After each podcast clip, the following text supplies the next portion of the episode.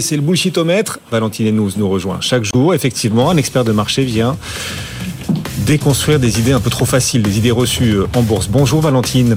Bonjour. On est ravis, Bonjour. ravis de vous retrouver, Valentine Enous pour euh, Amundi. Oui, la macro pourrait prendre le relais des publications d'entreprise pour euh, porter les marchés plus haut vers de nouveaux sommets, d'autant que l'inflation ralentit et pourrait bien continuer de ralentir et finir par rentrer dans les objectifs des banques centrales dans les mois, voire les deux ans à venir. Allez, mais vous, vous n'y croyez pas, vous dites même bullshit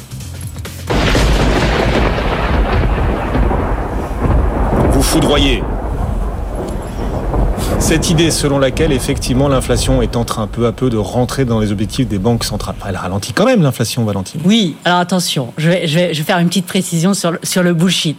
Oui. On, on y croit, mais ce qu'on dit, c'est que la trajectoire ne va pas être aussi simple que cela. On va pas se fâcher avec Christine Lagarde. hein. Non, non, non, c'est pas l'objectif. De toute façon, cette, cette inflation à 2% à 2 ans, c'est Ça fait un peu vous croyez en Dieu euh, Oui, on sait jamais. Non, mais, On se fâche jamais avec les banques centrales. C'est dangereux. mais, mais l'idée, c'est que cette trajectoire, elle va peut-être pas être aussi facile que ce que l'on anticipe, ce qu'on voit aujourd'hui dans les marchés. Et donc, euh, c'est pas forcément facile. C'est pas forcément facile, d'accord. Personne n'a dit que c'était facile, mais la trajectoire est la bonne. On pourrait citer Jean-Pierre Raffarin éventuellement. La pente est forte, mais la, la- enfin, la route n'est pas droite, mais la pente va dans le bon sens. Bref, c'est pas facile, d'accord. On n'est pas aux 2%. Qu'est-ce qui vous rend méfiante? Euh, Le marché aujourd'hui, à vos yeux, se, se- se- met un bandeau, veut pas voir la réalité en face sur l'inflation. Ça prendra plus de temps que prévu. Ce sera pas en ligne droite, et donc les baisses de taux que le marché espère euh, vraiment fortement, ces baisses de taux n'arriveront pas aussi vite que le marché le price? Ça peut être ça, mais ça peut être aussi aujourd'hui, personne n'anticipe euh, euh, un taux euh, terminal en dessous du taux neutre, personne n'anticipe qu'on revienne dans un scénario déflationniste. Ça, c'est un scénario qui n'est absolument plus Ah oui. évoqué par les marchés, et cependant, les risques sont toujours présents. Il y a toujours ce risque aujourd'hui bah, que la BCE peut-être en fait un peu trop. On peut quand même s'interroger que la BCE maintienne ses taux en territoire restrictif plus longtemps que nécessaire, parce qu'aujourd'hui, si on regarde en gros ce qu'anticipent les marchés pour la Fed et la BCE, c'est à peu près similaire. On va commencer à baisser les taux au mois de juin, mais on est quand même dans des dynamiques très différentes. Aux États-Unis et en zone euro, ce qu'on regarde l'impact du resserrement monétaire sur l'activité de crédit, eh bien, il est beaucoup plus fort en Europe qu'aux États-Unis, pour la simple et bonne raison qu'en Europe, nos entreprises sont beaucoup plus dépendantes du crédit bancaire, alors qu'aux États-Unis, sont beaucoup plus dépendantes du financement de marché. Et on voit le fantastique assouplissement qu'on a eu sur les marchés depuis le début de l'année. Et donc, si on regarde l'activité de crédit, il a, a très très fortement ralenti en zone euro. La, la dynamique d'inflation Donc vous dites, euh, vous dites pas que l'inflation va pas ralentir, vous dites qu'elle pourrait vraiment nous réserver des surprises, y compris À en baisse. territoire négatif. Exactement, à, à la baisse. Oui. Et ça, Ce c'est qui serait une mauvaise nouvelle aussi pour le marché.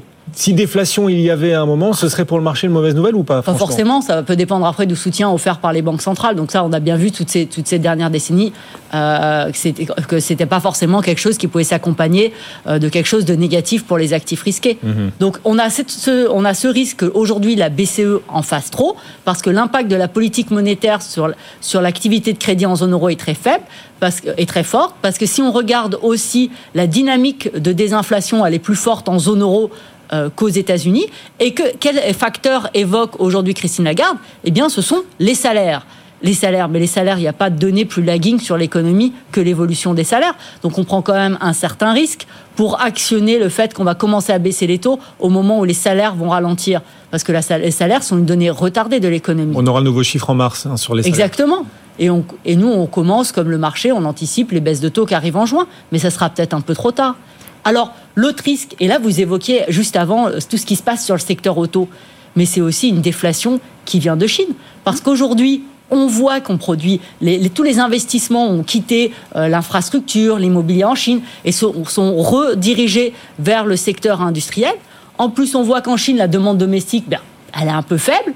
Donc, on commence à bâtir des stocks sur le secteur industriel. Et quid de euh, cette déferlante de stocks si ça arrive sur le marché européen comme les voitures électriques par exemple? On voit les panneaux solaires on voit beaucoup de produits qui sont euh, qui sont euh, tirés des, des technologies pour évoluer vers une économie décarbonée. Donc là il y a un risque quand même euh, qui vient qui vient de Chine Donc dans cette balance des risques, vous voyez un risque plus grand dans les deux années, des deux années à venir en Europe de déflation que d'inflation qui resterait au-dessus des 2% de la Banque centrale? Alors, à, à court terme, en, en zone euro, sur les deux ans, euh, moi, je trouve qu'il y, a ce risque que la BCE en fasse trop, ce risque de déflation. Aux États-Unis, par contre, je vois qu'on a plutôt un risque d'une inflation tirée à, tirée à la hausse et les risques sont variés. À moyen terme, on peut être dans une dynamique euh, qui, est, qui est différente. avec, si on a une volonté d'avoir une, une économie qui soit plus souveraine, avec des hausses de coûts de production. Donc ça, c'est quelque chose qu'on maîtrise pas très fortement à moyen terme, où on peut avoir des, des coûts de production tirés à la hausse qui pèsent sur les prix. Et il y a une autre chose aussi à, court terme qui peut peser euh, sur, euh, sur la déflation, c'est si on a une demande qui reste atone, euh, parce qu'on voit qu'on a aujourd'hui, eh bien, on a un taux d'épargne qui est élevé, qui est élevé en Europe. Et, donc ça, ça peut être quelque chose qui continue. Et également peu de productivité. Et la productivité, c'est quand même quelque chose qui permet à moyen terme de soutenir les salaires. Stéphane. Bah, moi, c'était une question justement sur la demande structurelle. Précisément, vous la voyez évoluer comment? Bah, en, Europe. On a déjà commencé à en parler. Oui, oui, oui. Bah, en Europe, on a une demande quand même qui reste assez atone. Et la demande, elle est aussi liée au, vieillissement de la population. Quand on a une population euh, qui vieillit, on a quand même une demande qui faiblit. Mm. Et on voit aujourd'hui, il y a quand même une dynamique démographique qui est différente US et Europe. Et on voit qu'aux États-Unis, on est surpris à quel point par le taux d'épargne qui est faible, alors qu'en Europe, on est surpris par à quel point le taux d'épargne reste solide. Et on a aussi des dynamiques qui sont différentes en termes de productivité. Et la productivité, eh ben, à moyen terme, c'est ce qui permet d'insuffler une dynamique sur les salaires. Attendez, vous êtes en train de nous dire aussi que, alors non seulement il y a un gouffre qui est en train de se creuser entre l'Europe et les États-Unis en matière d'investissement, d'innovation, en matière de croissance. Les États-Unis ont toujours une croissance supérieure à 3%. Ici, en zone euro, on est flat. Et vous dites qu'il y a aussi un gouffre, enfin un gouffre, en tout cas un, écart, un faut pas exagérer, effectivement. un écart. Un petit écart démographique là qui est en train de se bah, faire entre les États-Unis et nous. On voit aux États-unis aujourd'hui, c'est un des facteurs qui explique quand même cette résilience de l'économie américaine, c'est eh l'immigration qui est forte. Hein. Ah, oui. Euh, et, donc là, on voit des, euh, une différence en termes de, population euh, qui, se dessine. Ce qui d'ailleurs devrait amener certains discours politiques à être beaucoup plus tempérés. Hein. L'immigration, c'est aussi un facteur de croissance. Hein. Je précise. Je précise. Exactement. Et oui, et quelles conséquences aura, tout ça aura sur les marchés en fait? Hmm. Eh bien, c'est qu'on n'a pas fini. Votre pessimisme là sur bah l'inflation, vous dites soit il restera trop. Ah si, vous voyez carrément. non, non, c'est pas. Vous venez nous dire, et c'est l'objet du. Vous dites, il est bullshit de penser que les banquiers centraux vont atteindre leurs objectifs d'inflation parce qu'on va passer direct euh, d'une inflation supérieure aux objectifs à une déflation possible. Voilà. Ah, et ce sera compliqué d'aller dans la cible que souhaite vraiment la BCE. C'est pessimiste. Christine Lagarde vous écoute aujourd'hui, elle vous en veut, honnêtement, Valentine. Il, est, je, je, trouve qu'il est, il est bizarre de penser qu'on a un atterrissage comme ça de façon linéaire à 2% et qu'on y reste. Je me dis, on peut quand même avoir une trajectoire plus chaotique et pas forcément cet atterrissage magique qui reste à 2%.